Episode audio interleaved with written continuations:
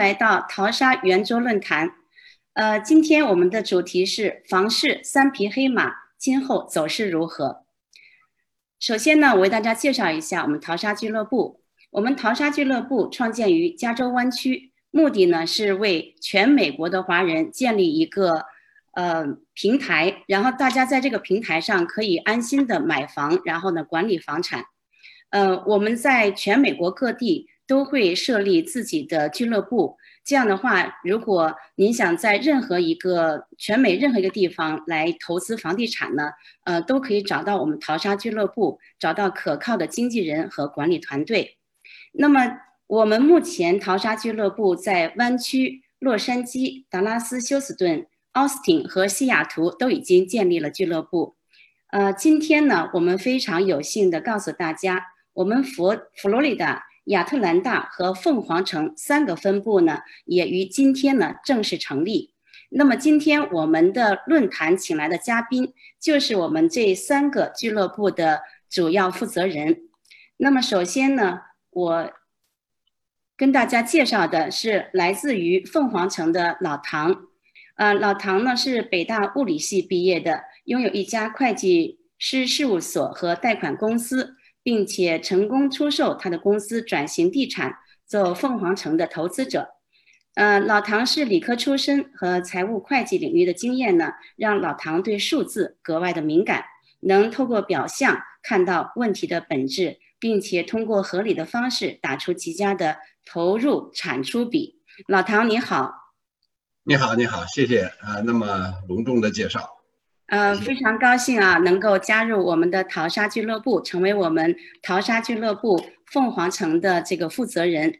呃，那么今天给我们介绍一下呃凤凰城的这个地产情况好吗？好，呃，我刚才说了那个，希望那个给大家一些有用的信息，不要浪费大家的时间。那么我现在呢，马上就 share screen，嗯，给大家就是开始讲那个我们凤凰城大概的情况。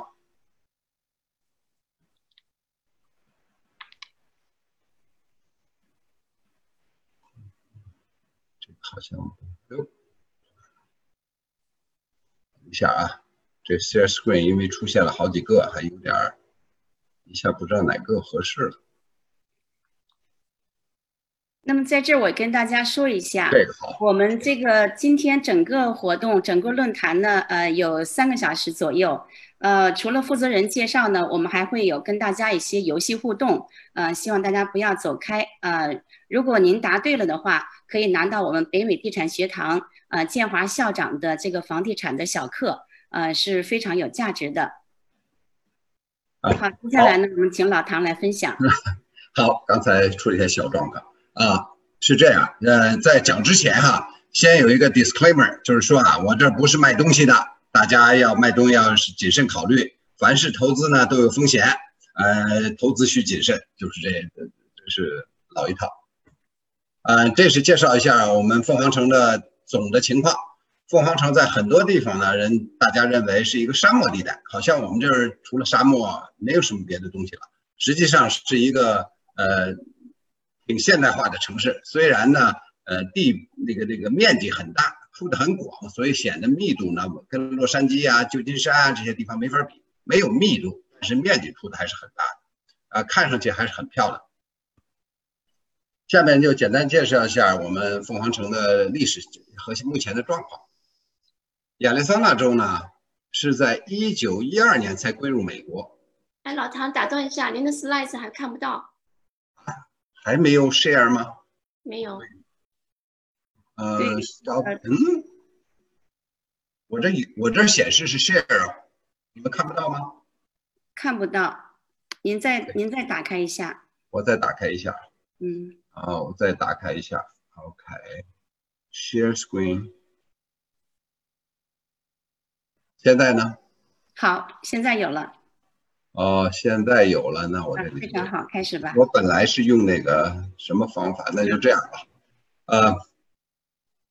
稍微小一点啊，呃，一九一二年归入美国，在美国城市里，你知道美国都是从东部一点点发展到西部来的，亚利桑那算是很靠西了，所以是到一九一二年才进来。进来之，现在美国的现在那个首都呢，是算是首府，算是凤凰城，也算是菲尼克斯。我们这儿的白人的比例呢，大概是接近百分之八十，百分之七十九。墨西哥裔呢有百分之三十，这一算你看超过百分之百了。但实际上呢，呃，有些墨西哥裔呢也算是白人，有些两边都可以 claim 的，所以呢，就是总数是这样。呃，非裔就那个 African American political correct 说法是接近百分之四，呃，跟别的州比呢，跟我相信跟东部、西部比，我们这儿少得多，因为人口呢就发展就往这边发展的没那么厉害。亚裔人口，呃，有大概现在应该有，因为我这数据都是从网上摘下来的，呃，都是几年前的，可能这数已经是到二十万了。亚裔人口十九万，占总人口数的百分之三，非裔人口百分之四。亚裔人口百分之三，其实彼此彼此差不多。亚利桑那州的人口呢，现在已经发展到了七百多万，在网上数字还是六百多万。这个城市的发展的特点呢，是从七十年代以后才大力发展起来的。原因很简单，六十年代以前还没空调呢，我们这儿没法住人。等到六十年代以后有空调了，人口就直线上升。呃，现在这个凤凰城大区。已经有四百万人口，整个这个州才七百多万。那个我们这个城市附近一个城市就跟那凤呃洛杉矶大区一样吧，大概城市挨城市都连着了。这个大区有四百万人口。亚利桑那州发展呢，从速度来说呢，肯定是美国是名列前茅的。现在呢，呃，网上说目前这个最新一次数据是第三快的，就速度发展是第三。呃，排第三，全美国排第三。从政治上的因素来说呢，我们这边呢算是共和党州，但是不是那么共和党，算是浅红。今年够呛，不知道会什么结果。我们这儿的特点呢，就是说夏天虽然热点是干干热，冬天呢下雪很暖，呃，很温暖。比如说冬天一般最冷的时候。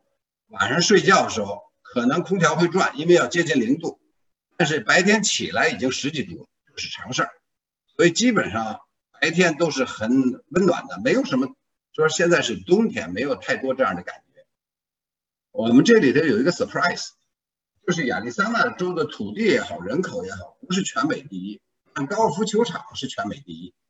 呃，不大的一个州有四百多个高尔夫球场。我还特意数过，这是十二年前的数字，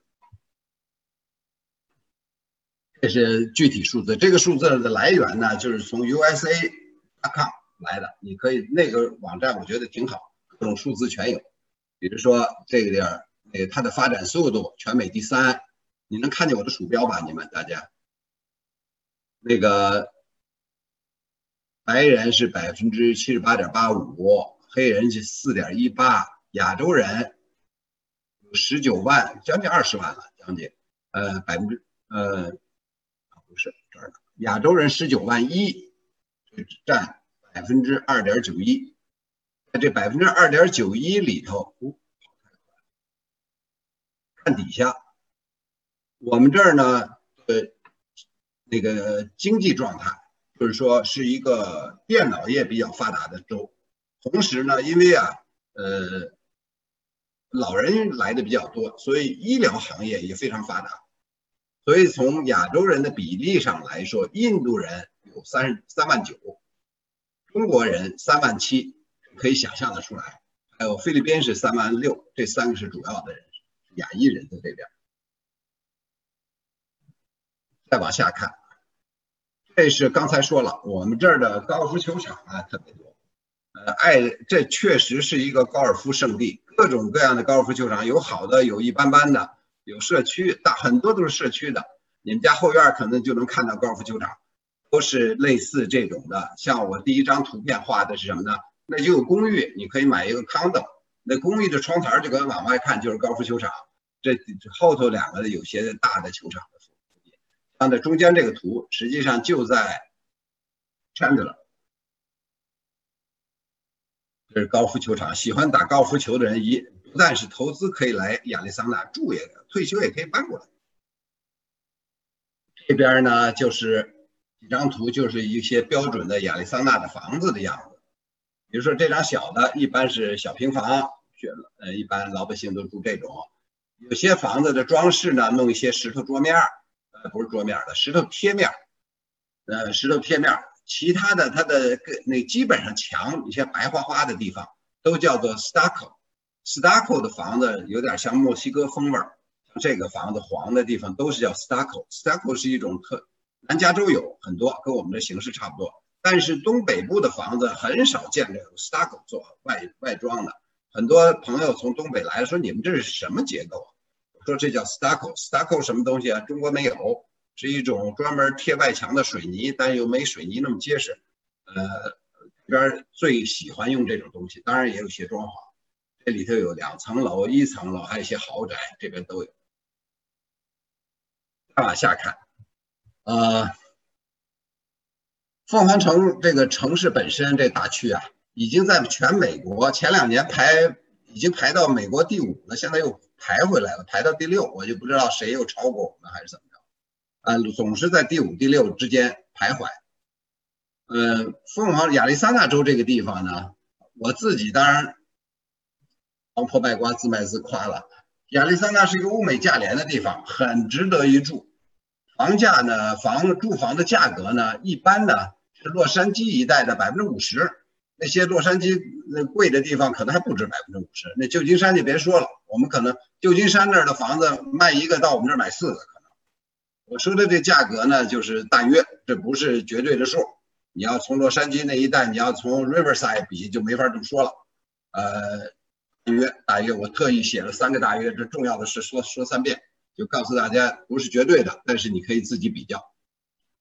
相比其他城市，凤凰城的路面呢是很宽阔、很直的，跟我到旅游到其他的地方不太一样。其他地方有的时候南北街走着走着成东西了，我都不知道怎么怎么绕的。这边呢都跟那个象棋的棋盘似的，都是东南的，就是呃那个那。东西街就是东西，南北就是南北，有些绕山的会有些变化，绝大部分地区都是横平竖直的，路面也很宽，基本都是因为呀，在凤凰城的我们叫 East Valley，刚才提过一下，呃，就是也有人说这是高科技的地方，因为那些电子公司都在这边，这边的整个这个 Gilbert、Chandler 这几个或者部分的 Mesa，还有 Tempe 这些地方都是新区。所以在盖城市设计上都有新的理念，很干净，嗯，都想的比较超前，所以住的很舒服。老人到这退休也不会丢了，也不会认不不认路，很容易记路的。呃，当然老年痴呆不算了啊，就一正常人就都是很好记。这是这是路面情况。当然了，我们这儿一年有三百多天都是晴天，跟西雅图当然就没法比了。他们那边阴天多，我们这晴天多。一般来。晴天吧，阳光明媚，都使人心情舒畅。州内呢有很多的游览的胜地，不能说名胜古迹，咱跟东部那个什么什么 Statue Liberty 啊，这这这些没法比。呃，但是我们有自然的景，比如说得天独厚的世界七大奇景还是九大奇景之一，峡谷就是我们这儿的，呃，很很壮观。羚羊谷很秀气，马蹄湾也是一绝。还有一个地方，我们也算到我们自己了，也算成亚利桑那了，叫纪念碑谷。我不知道大家听说没听说过？这些地方都是在世界地理杂志照片上都是都是经常是被推崇的地方。纪念碑谷实际上一半是在犹他州，一半是在亚利桑那州。但是呢，实际上两个州谁都不算，那是印第安保护区，是印第安的地方。那个地方的环境也特别漂亮。很多电影都是从那儿拍的，其中一个就是《Back to the Future》第二集，基本都是从那儿拍的，很漂亮。还有一个地方呢，叫红石公园，实际上英文名叫 Sedona。那 Sedona 是在美国美国人圈子里头比较出名，原因是什么？他认为那边有灵气。什么叫有灵气呢？因为周边的土地啊，像亚利桑那都是沙质土壤，都黄的，山上也不长东西，只有到了。很多呢，这个小城市突然间土变红了，全是红的，怪石林立，好像进入犹如进进入了仙境一样，很漂亮，很多人愿意到那儿去旅游，就像我们本地人经常要去那儿，很漂亮一个地方。但刚才还说了，呃，我们这儿高尔夫球场多，还有一个地方大家不知道的，我们这儿也有海边啊。人说亚利桑那哪来的海边？你要看地图，亚利桑那往往南走，过了墨西哥边界六十六十英里。就是一个巴哈湾的，就是墨西哥，不是那个墨西哥大湾，是小墨西哥湾这边，离美国本土最近的那个口，那个地方叫做 Rocky Point，从凤凰城到那边开车单程四个小时，中间还可以吃一下麦当劳，想吃带小孩去，还有中间可以停停，呃，过了边呃边界就开一个小时就到，直接就到海边了，那边的酒店呢就。基本上百分之八十去的人都是亚利桑那人，所以到那儿都说是英文，不用说墨西哥话。这就是说我们这旅游的呃好的环境啊。另外呢，你不想出去旅游，在本地有些业余生活也有啊，各种球类，Phoenix Sun 是 NBA 的，还有 Cardinal 就是 football，还有其他的那俩球也都有，baseball 啊什么的都有，啊就不说了。那个有一个大家可能不太清楚的，呃不是不太清楚，有时候压根就不知道的。ASU Arizona State University 被 USA Today 评为是 Most Innovative School in the USA for the last five years。过去的五年里都被评为最有想象力的、最有创造性的大学，是之一，是最有创造力的大学。我想大概是那儿的学生相对于麻省啊、什么像哈佛啊，功功课没那么重，可以随便瞎想，可能是。所以属于我叫他脑洞大开的那种大学，可以有想想象力很多。同时呢，这个大学的从学生的总量来说是全美最多的几个大学之一。所以这个大学呢，ASU 呢有很多很多专业，很齐全。所以他们专业与专业之间呢可以沟沟通，所以这可能也帮助了这个学校变成了 most innovative 大学条件之一，是有条件的。是亚利桑那大学。另外再说的就是亚利桑那和佛罗里达应该是以前传统上是两个退休州。比如说东部纽约的人呢，嗯，待会儿佛罗里达人可以说，可能一退休了就往南跑了，就跑到佛罗里达来退休来了。那个像我们这儿呢，经常是 Chicago 来过很多人，天冷了退休了，都跑我们这儿来退休了，所以是一个很好的退休的居住地。这样就造成了我们这个州啊，医疗条件非常好，各种的，反正你要看老年病，我们这儿肯定有人看。Mayo Clinic 在美国算是看疑难病症的，呃，在全美国呢，大概有五个点，五个城市有，我们城市就包了一个，呃，其他哪儿我就不知道了，好像有纽约的，有有华盛顿，还有哪儿我就不知道了。Mayo Clinic 只有五个城市，刚才说了。这个城市发展的，因为是最近这二三十年发展的最快，所以呢，好多房子是九零年以后盖的，所以设计上不像东部的房子。你要说你要去纽约那边，说五十年旧的房子很多，我们这五十年旧的房子不容易找到。OK，这就是大概其的环境了。这些照片有 ASU，有 Phoenix Sun，有 Mayo Clinic，还有。凤凰城的图书馆，其实 Chandler 图书馆跟这长得也差不多，也都是这种大玻璃楼图书馆。现在有 Internet，好像去的人也不那么多。OK，下边书归正传，要说房子了。刚才只是把我们州给吹了一遍，现在说一些房子。房子呢，我先说小房子。这小房子是我比较感兴趣的，因为我们投资呢，我最喜欢小房子。亚利桑那的房子，像这种房子吧，三四个房卧室，两个卫生间，两个车库的房子，面积呢，大概是我用的是平米，可能有些人愿意，要美国时间长了用平方尺，就加一个零就完了，一千五百平平方尺，呃，六千平米的院，呃，平方尺的院子，呃，两千年以后的，像这种房子，我们这儿的，呃，价钱现在是三十五万。但是，一般来讲，两层楼就是复复式的两层楼的这种房子，比平房要便宜，所以我这个价格呢有点平均。你要是平房好一点的，三十五万拿不下来。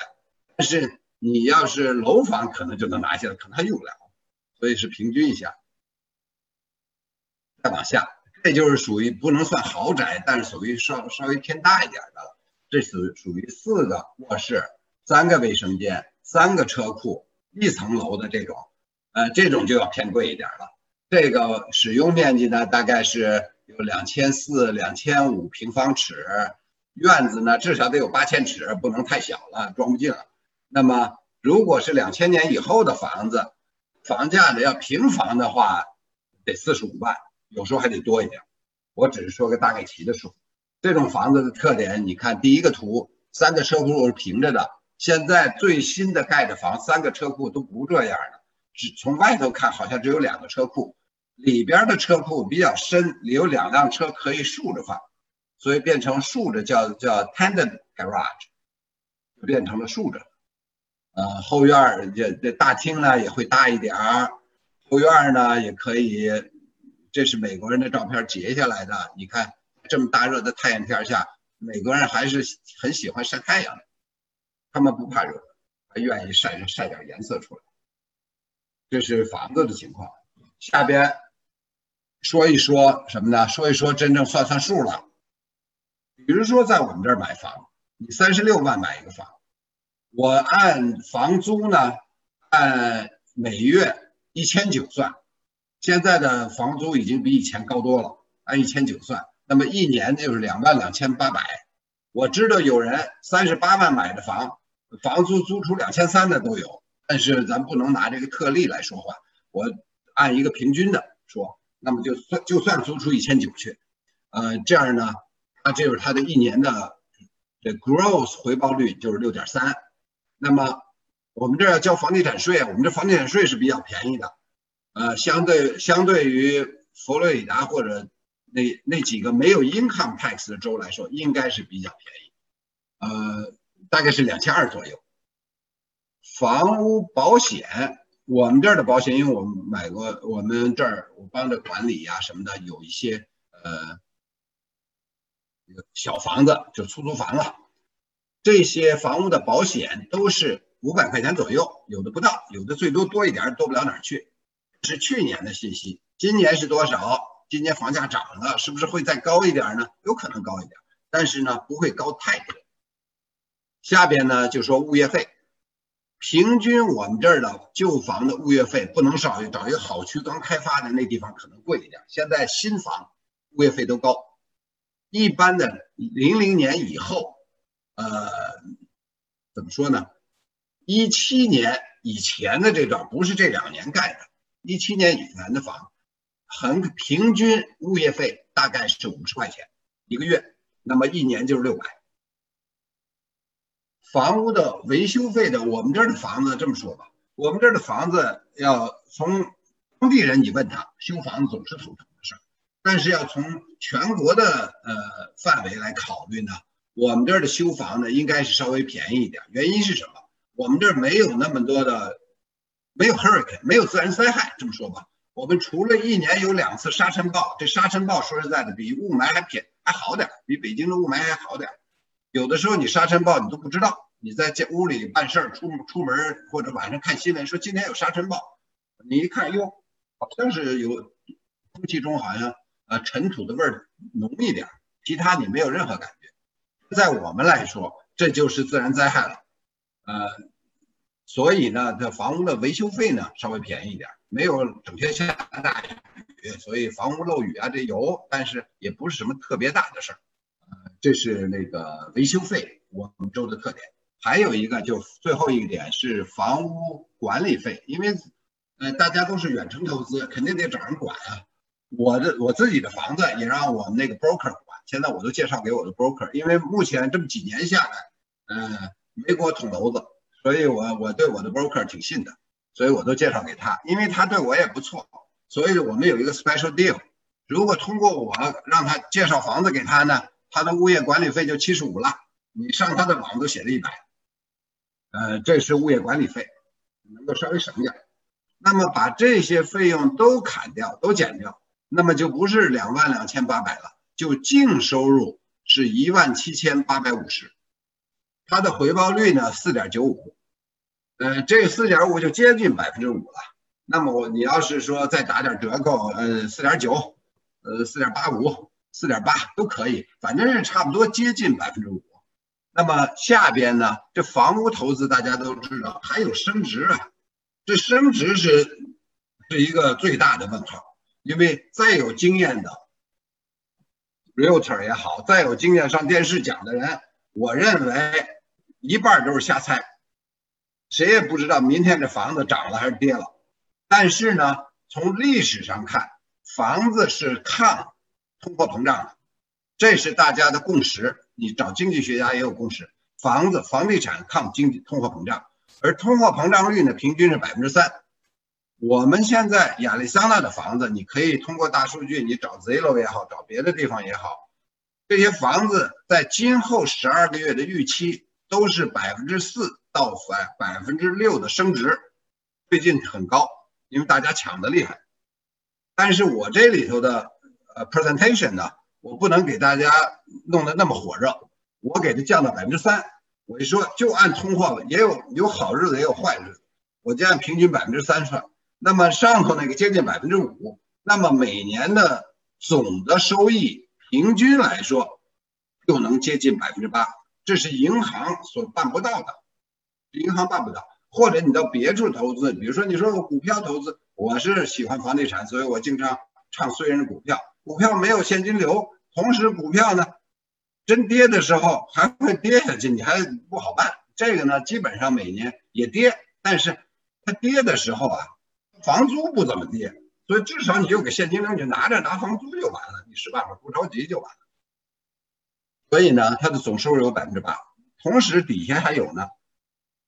房地产在报税上啊有这么一个好处，川普总统在自己的自住房的减税额上，他把那个标准减税额给放大了一倍，以至于 a d m i deduction 基本上不起不起作用了，尤其现在利息又那么低，根本没用。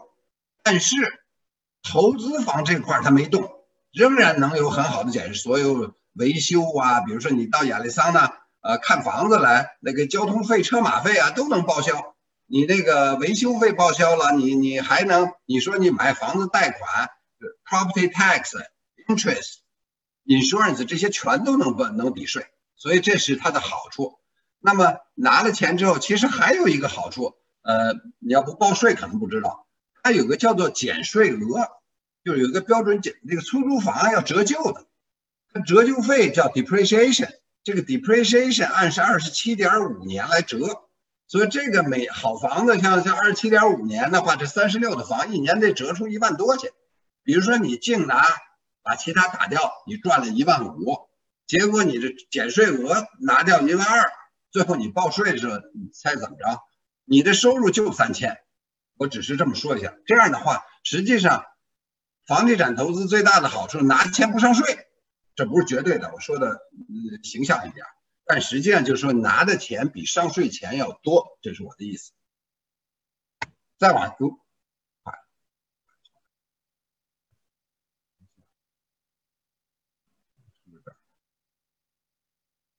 哦，我这个有点乱。OK，现在说在美国投资，呃，首先啊有些人来我们亚利桑那投资人也问过我。说是这样，说现在美国房子又那么贵，股票那么贵，现在中国现在什么都低，是不是应该回中国去？有这种问题？我说这别问我，我我我我，你要有这个问题，我觉得咱们有有很多谈谈话空间，但这距离有点远。我就说啊，在中总总结一下，就是说中国面临的挑战现在太多了，呃，甭管什么原因。挑战太多，风险是一个高风险的地方，我觉得要往那边投资要确实要小心。美国目前来讲是经济各方面最好的地方，最安全的地方。还有人说亚洲、欧洲怎么样？我说至少可我不知道，至少我可以说我觉得不稳定，那边都都都现在什么事儿都有，我我也搞不清楚。我说这个我不做回答，但是我来说的呢是亚利桑那。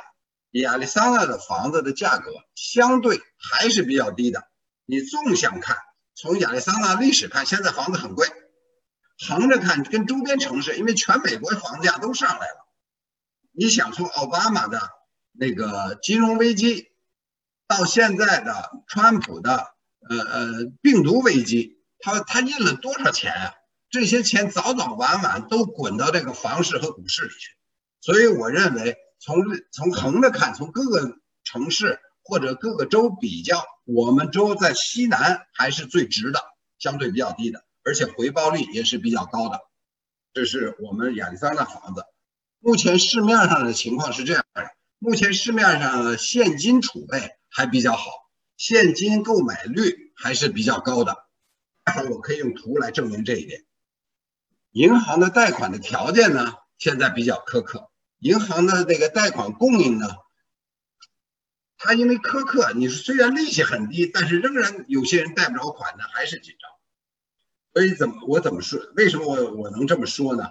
因为啊，在零六年那段时间，我正好有个贷款公司，那时候的贷款啊，你出你你鼻子出气儿就能给你。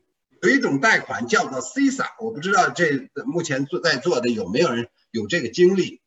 CISA 是什么意思呢？就是 Stated Income, Stated Asset。你来贷款，你告诉我你收入多少，我往里一写就是它了。同时我要核实你的财产的时候呢，我也不核实，你说什么我信什么。收入说什么信什么，资产也说什么信什么。那你说那这不就是，嗯，按美国人说这这这叫 liar's loan，你爱怎么说我怎么给。所以那时候的贷款太容易了，现在哪有这种？所以现在呢，贷款苛刻对稳定房地产的房价是很有用的。还有，当然那些大大家听得多了，就是说零首付啊，那都是零首付。而且还有更恶劣的，就是说，比如说你房子根本付不起，零首付你也付不起啊，你利息你单付利息都付不起，最后那种房子采取什么办法呢？我收你百分之七利息，不过你今天只需要这五年，你只要收百分之交百分之三就行。我把百分之四啊给你打到本金里去，所以那些人的头五年，你越付你的 mortgage，你的 mortgage balance 越高，按每年按百分之四利滚利往上走，这就是当时的情况。所以当时房地产大跌也是有它的道理的。这些银行又坑人又坑己，自己全坑了。呃，这现在没有这种现象，现在的贷款的核实非常紧张。现在你投资贷款。也还是很难找的，这是呃贷款的情况。下一步就说，房地产短期内，我只能说短期内仍有一一定的升值潜力，房租仍在上涨，市场非常成熟。我们这儿市场肯定是成熟了，已经是全美第六大城市了，那个密度也也够了。呃，升值潜力呢，我只能信网上的大数据，他说有百分之四到百分之六的升值，我没有理由说不是。所以只能信他。这个它的它的背景是为什么我们这有这么大的升值？主要是人的流入远远大于流出，净流流入量大，所以我们是呃人口膨胀排全美国百分之四呃前三名。呃，房地产投资有一个必须的条件，如果这个地方的在过去的十年里头人口净流出比流入多的话，这个房地产肯定是糟糕。肯定不能买了，不能碰了。还有一个呢，就是最近出现的情况，以前也有，但是没有现在猛。是什么呢？外州人来尔桑的投资热度是有增无减。比如说咱们现在呃有这个平台了，以前就没有，很少有人干这个，所以现在呢，就很多人开始想这事儿了。所以大家外州人来来投资的热度还是有增无减的。我认为目前的回报率能够。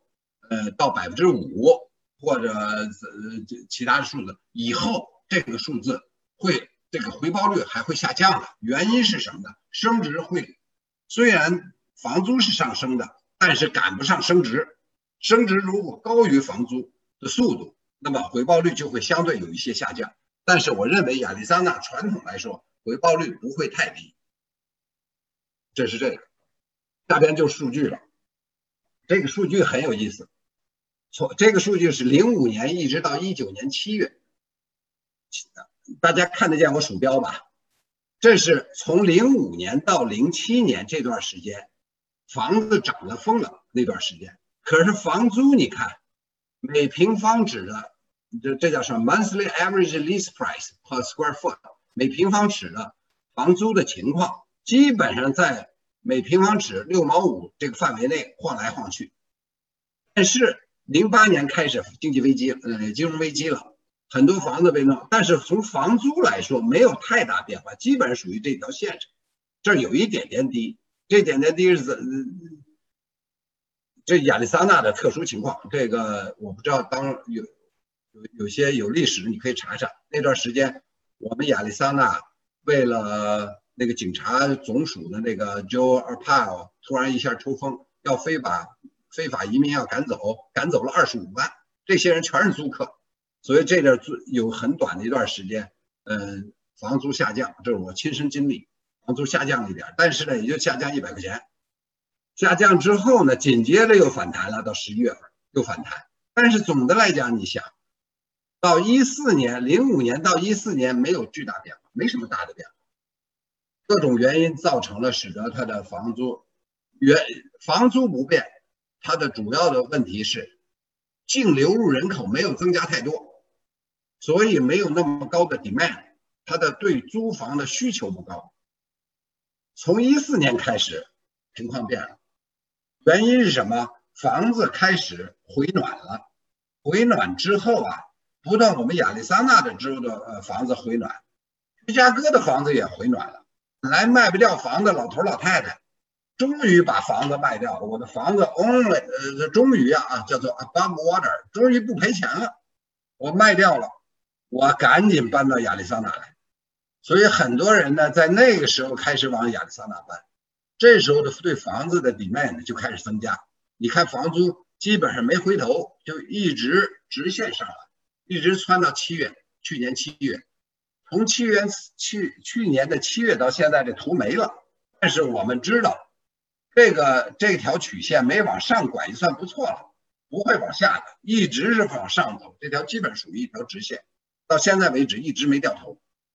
但是到哪能掉头，谁也不知道。但是确实这个涨势很凶，这是我们亚历山大涨的情况。另外这里头啊有一些小窍门，你看每次都有一小坑一小坑的这边，这些小坑你要注意到没有？都是圣诞节，不是在冬天。所以呢，从某一年比，圣诞节这一年里头应该是房租便宜的时候，但反过来你跟上一年最高的比，很可能已经贵一大截了。所以也不一定是怎么样，呃，至少目前来说，我们亚利桑那州租房子一年十二个月没有难租的月份。OK，这就更有意思，这是最后一张表了，讲完这个我就没了。第一个表，红线是 active listing，黑的是 sold price，呃，sold listing，也就是说，红的是一开始。在在市面上的结果啊，你看现在这是七呃六月、七月、八月，八月的这条线的最这边是八月份，八月份是什么呢？那个红的 actual listing 只有这么多了，而 sold 比较多，也就是说现在我们的 inventory 房子市面上房子在紧缩，越卖越少，越卖越少，这是一个。第二个是这个图，这个黑线。这叫 sales to original listing price，就是说我现在比较一下，我原来 listing，比如说十万块钱的房子也好，三十万块钱的房子也好，我最后卖掉多少钱？在这个我看看啊，September，OK，线的最头是去年九月份，九月份的时候，如果是呃，咱们这么说吧，百分之百是它的 listing price。如果十万块钱的房子卖九万八千五，能减能减一点，这是平均啊。一般大房减的多，小房减的少。这整个亚利桑那平均。那么到后来稍微临时有些 December 又是 December，你看没有？圣诞节跌了一点，紧接着到三月份开始火起来了。这一火呀，但是今年三月特殊情况，疫情来了。突然间又跌，实际上这点儿的火是因为二月份、一月份的 contract。那么真正的三四月份的 closing，呃，这是什么？三月、四月、三月、四月的 closing 很少，实际上三月份已经开始有疫情了。那么四到呃 March、April、March，呃，这个这个点是 June，六月底还是最低点，因为那时候是三四月份的合同。那么从那以后开始直线上升，这上升到最后一点，到八月份的时候，今年八月，你注意一下，如果它的 listing price 是十万的话，它得卖十万多，已经超过百分之百。也就是说，所有的房子，人家说 listing 三十五万，你怎么着你得出三十六万才能要不下来。这个是平均，因为小房子。比大房子火多了，也就是这里的贡献最多的是投资的那种小房子，大房子还有减价空间，这是平均值。最后一个图我就说，为什么刚才我说现金在市面上还很多，这个图就反映出来了。一开始这是还是去年九月份，平均房子的 closing 是四十五天，四十五天说什么？说明什么呢？就是说这里头啊，因为有大房子有江波罗，江波罗就是说钱太多要的太多了，这种用的时间呢一般要超过四十五天，有时候花的时间比较多。但是呢也有现金买房的，所以平均下来就跟正常的四十五天贷款差不多，这是四十五天。但是到了今年的八月份就不得了了，你看它的 listing 到 closing 才几天，三十天多一点儿。三十天多一点是什么呢？你现在要问 mortgage 的人就知道，没有 mortgage 三十天能做下来了，几乎特别是投资房，因为这些人忙的都四脚朝天了。你要说我现在有个 sale 合同，我给你三十天 close，他就不高兴了。可能一个给你 rush 一下，你一堆给他，他肯定不高兴。所以你在写合同的时候，人家为了不给贷款公司压力，至少写四十天。现在我们这儿至少写四十天。可是仍然平均 close 三十天，就说明有相当比例的人根本不需要贷款，直接拿现金一买就完了。实实际上他的时间只需要呃两周左右。原因是什么？因为过户的时候不是只是贷款花时间，还有 HOA 要花时间。这个公 HOA 就是物业管理物业公司，往往是最拖拖拉拉的。所以泰度公司说，只要 HOA 来得及，我就能行。所以 HOA 是一个比较拖时间的，但是你知道 HOA 就算是一个房子十五天到二十天 close 现金的，嗯，另外贷款四十天，平均下来三十天，所以我说这里头有有有很大的百分比是现金 close，所以这是我今天说的，现在就我就讲完了，这是呃给大家介绍一下我们亚利桑那的呃情况，谢谢大家。呃，非常非常感谢老唐的介绍，非常详细。呃，以前我真是感觉亚利桑那州比较干燥啊，现在听您的介绍，我觉得冲着那高尔夫球场，我也到那边去投资一套房子。呃，挺好，不错不错，谢谢。呃，接下来进入我们的 Q&A，呃，回答问题的这个阶段，现在已经有很多问题了。呃，有朋友问，呃，请问亚利桑那州那边的治安怎么样？亚利桑那的治安。基本情况很好。这次 Black Lives Matter 这个这个运动，我们这儿影响不大，只有 Downtown Phoenix 的警察局附近有一点儿。呃，在我们 East Valley 这边，我就觉得就没见着人有任何动静。好，挺好，谢谢。呃，接下来一个问题是，您刚才提到了七十五块钱的每个月管理费，包括什么？帮忙招租另收费是吗？呃，招租我没写上去，招租大概是六百块钱。呃，如果他自自己租到的呢，好像是还低一点，五百还是四百多，我就忘了。反正最多不超过六百。你一月房租将近两千、一千八、一千九，他就收六百块钱。这是我，就是我那个 broker 是这样。别的人，有的人收一个月房租，至少收半个月房租的。那七十五块钱管理费包括什么呢？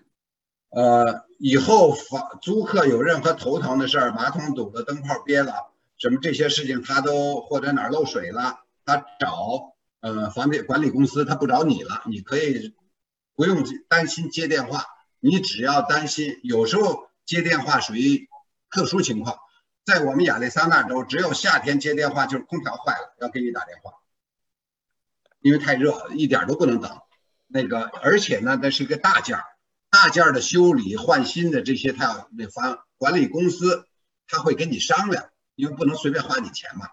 除了这个电话以外，基本其他的电话，呃，如果你没不想要接的话，他就帮你处理。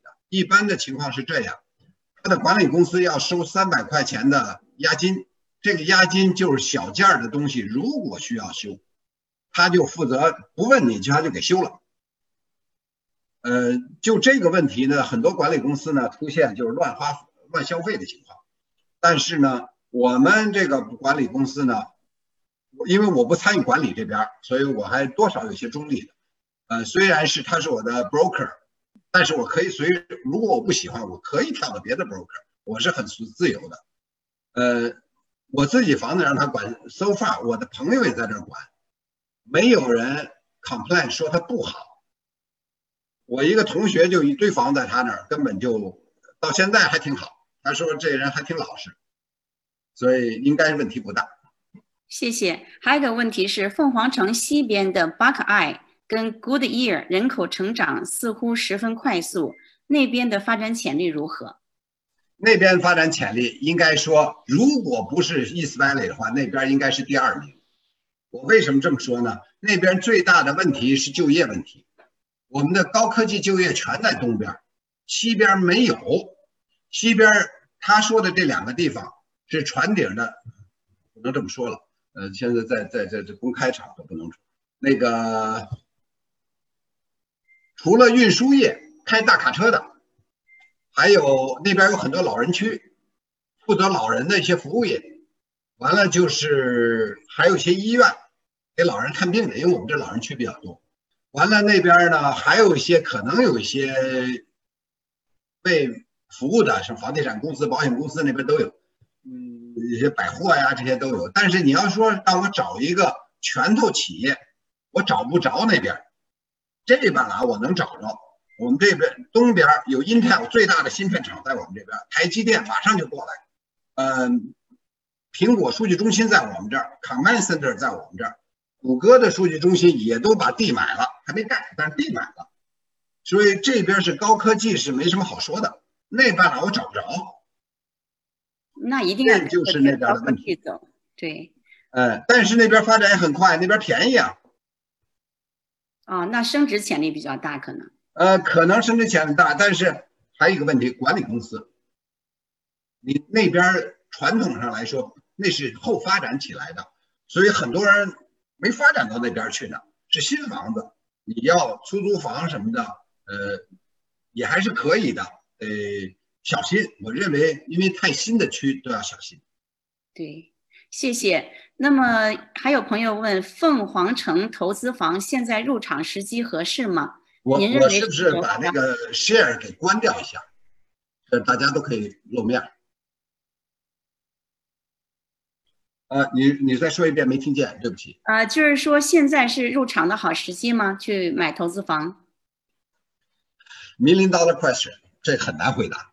嗯。呃，太大的问题。那这个问题，但是我也也能回试着回答一下，可能不一定满意，但是我试着回答一下。是这样，我在两年前就觉得这房地产已经比以前高多了，是不是应该小心了？但是呢，我觉得它后来呢，我还是在买，因为有很多。任何一市场都有很，你能说出一堆应该买的原因，也能说出一堆不应该买的原因。现在呢，我就从大势上分析，这个市面上缺钱嘛？现在这市面上不缺钱，这个因为啊是两点控制了，一个就是说贷款没胡来，我们那时候是零六零七是胡来的，是胡来的，所以零七年我把贷款公司给卖了。受不了那压力，那个第二是还有一堆人根本不需要贷款，他就是现金买。你看那个图表上能看出来，有的是现金。第三波人还没出现呢，就是问问题的这波人是什么呢？他说现在太高了，我是再等等，我再等等，他憋着呢。历史上永远有这样的故事，憋着憋着憋着憋到最高的时候买，咔嚓，在他手里掉下来。这不是说别人，我自己都干过这样的事儿，觉得自己呃怎么样，觉得还太高了，忍，明年比今年还高，那又忍，后年比明年还高，最后实在忍不及了，进去了，叭一下就掉下来，所以这事儿都难说，不一定今年明年就一定比今年涨，但是我是这么想，现在高不高，房价一定是很高，这没什么好说的，但是房租高不高，房租也是历史上最高。所以呢，从这个投资比例来说，不是太坏。第二点，如果大数据显示明年还要涨百分之五左右，那我有什么理由说我这钱搁在现金、搁在家里存着比买房子好？咱们再说一比方，现在是百分之五的回报率，如果明年房子跌了，也只是一个百分比，跌了，如果跌百分之五。我呢还没赔钱，因为我还赚了房租了。如果跌了百分之十，我虽然跌了，这是我的成本，但是我只要不卖，过两年可能窜得更快。这有个持有的问题，你就有一点是肯定的：自从买了房，你的房租就不断了。这是一个，我老给人打个比方，这是一个印钱的机器。这个机器今年值值三十万，明年值二十万，但是每年每个月给你印一千八。甭管这机器值多少钱，每个月给你印一千八百块钱，你看合适不合适？就是这意思。谢谢。下一个问题，呃，玉说，呃，您那边的 property tax 是小于百分之一是吗？我们这儿是这样说的，我们叫做啊 assess value 的百分之一。可是这个 assess value 我永远搞不懂它怎么算，怎么算都比那个 purchase price 低好多。尤其房价涨的时候，它它低的更多，它跟不上来。所以它叫做 assess value 的百分之一，你看那个网站上都是这样的，所以不知道它怎么算的，但是总的结果是低于百分之一。哦，那蛮好的。呃，再有就是呃，所谓的东边具体是指哪几个区？这部分呃，你要把谷歌地图打开，你把 ASU 找着，从 ASU 往东，从 ASU 往南这个四分之一个角就是我说的东区。OK，那么就是二二零二与十号的交界口。OK，谢谢。对，呃，Rachel 问，呃，租户一般是什么背景身份？一般 listing 多久可以找到租客？我们现在我们是挑租客，而不是租客挑我们。这市场现在火到这种程度，所以你要说多久的话，这分分钟就能找着。但是我们不是这么找。我们的那个这 broker 要做背景调查的，所以一般的都是两周，因为背景调查要看看他有没有犯罪历史啊，这些都查的，不光是看 credit history。是的，是的，我们现在我住在达拉斯，我们这边也是，是我们挑房客现在。是吧？是。然后现在还有个问题就是，呃，安问东边。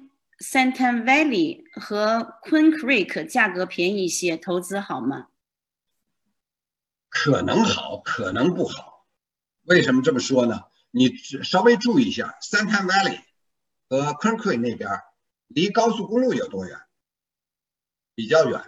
住在那儿的人上班很费劲，就跟感觉上跟住在洛杉矶似的，要开一个小时。除非你的工作地点正好是在 East Valley 的那个角上，你呢就可以在那儿。那个是很边缘地带了，那是刚刚开的。以前一说 Queen Creek 那很远，历史上 Queen Creek 曾经大跌过两次，就是金融危机的时候跌过。但是那时候因为人口的租房的 demand 比现在差远了。所以呢，那时候很差，现在还算好。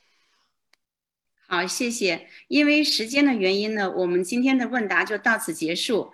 呃，大家有问题的话，然后呢，我们可以就在下面接着进行讨论。呃，如果想加入我们淘沙俱乐部的话，可以扫这个二维码，在屏幕上显示的这个二维码。然后呢，我们会我们的淘沙俱乐部的工作人员呢，会呃给您设一个时间来呃做一个电话的 interview。然后呢，您就可以加入我们的淘沙俱乐部。在这儿呢，我们非常感谢老唐的介绍，呃，非常详细啊，让我们对整个凤凰城有了一个非常非常具体的一个这个认知。呃，再次感谢。谢谢谢谢谢谢大家，我我对不起，我要先提前走一步，所以我先离开一下。谢谢好，啊，谢谢，嗯。谢谢。然后大家呃，如果以后呃有什么问题哈，可以就是到凤凰城投资的话，可以跟老唐联系，他是我们淘沙俱乐部在凤凰城分部的呃总负责人。那么在这儿呢，我有两个小问题和大家互动，一个是凤凰城的植物园里什么是世界最多的，然后第二个呢是什么是世界之最？凤凰城的植物园里什么是世界之最？这是第一个问题。第二个问题是 Phoenix Suns 哪年的成绩最好？这个是 Phoenix 的这个篮球队，他这个篮球队哪一年的成绩最好？呃，答对的朋友呢，呃，会我们会发 email 给您，然后呢，您可以在这个就是呃微信里面，在这个在下面可以这个 chat 里面回答也行，然后呢和在 email 里面也行。这样的话呢，我们会把那个我们北美地产学堂这个校长建华的小课呢，就是 email 到你的这个邮箱里面，嗯、然后呢，你可以去参加一个建华的这个小课，这是非常非常有用的。嗯、好，那么现在呢，大家看一下这两道题：凤凰城的植物园里什么是世界之最？第二道题是 Phoenix 的篮球队哪年的成绩最好？